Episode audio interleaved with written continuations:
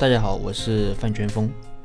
上一期我们说了团队，这一期我们说一下市场这一块，其实也很重要。你服务的市场的大小，直接决定了你能做多大。这个市场的大小是个什么意思呢？它不不是说面积有多大啊，它的意思是说，如果这个市场所有的客户都买你的产品，所能产生的全部销售额。比如说，那如果你是做手机。那么，二零一九年全球手机的出货量接近十五亿台。如果按照一千元一台计算，那就是一万五千亿的市场。你就算是只占据了其中百分之一的份额，那也是百亿级别。但如果你是做其他的电子产品啊，我觉得就很难达到这个级别。你可能整个市场就十个亿。即使整个市场所有的客户都买你的产品，你也就只有十个亿。所以我觉得市场的选择还是很重要的。除此之外，还有这个市场的发展潜力。呃，就拿手机来说吧，本来以前啊，手机就是用来打电话、发短信的，但现在呢，随着技术的发展，它已经开始侵蚀其他产品的市场了。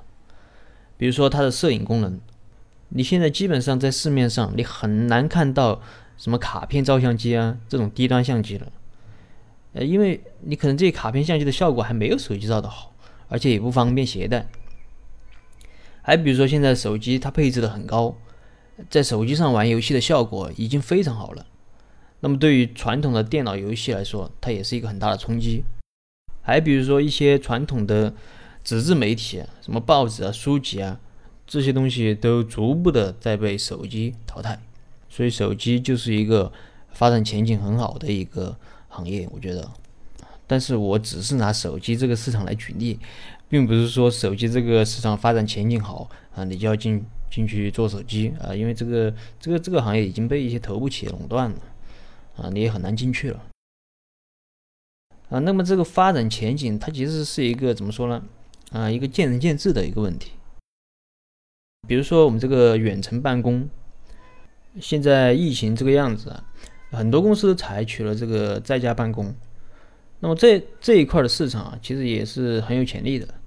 嗯，当然它也有一些技术上的问题还需要解决啊。你比如说开会，其实这个人和人交流不仅仅是靠声音，一些表情和肢体语言也能够传达很多信息。有时候你只听一个人的声音，你是很难准确判断他所想表达的意思。如果这个技术上的问题解决不了，那可能这个领域啊想有很大的一个发展，呃也很困难。所以市场大小固然重要啊，但发展潜力也很重要。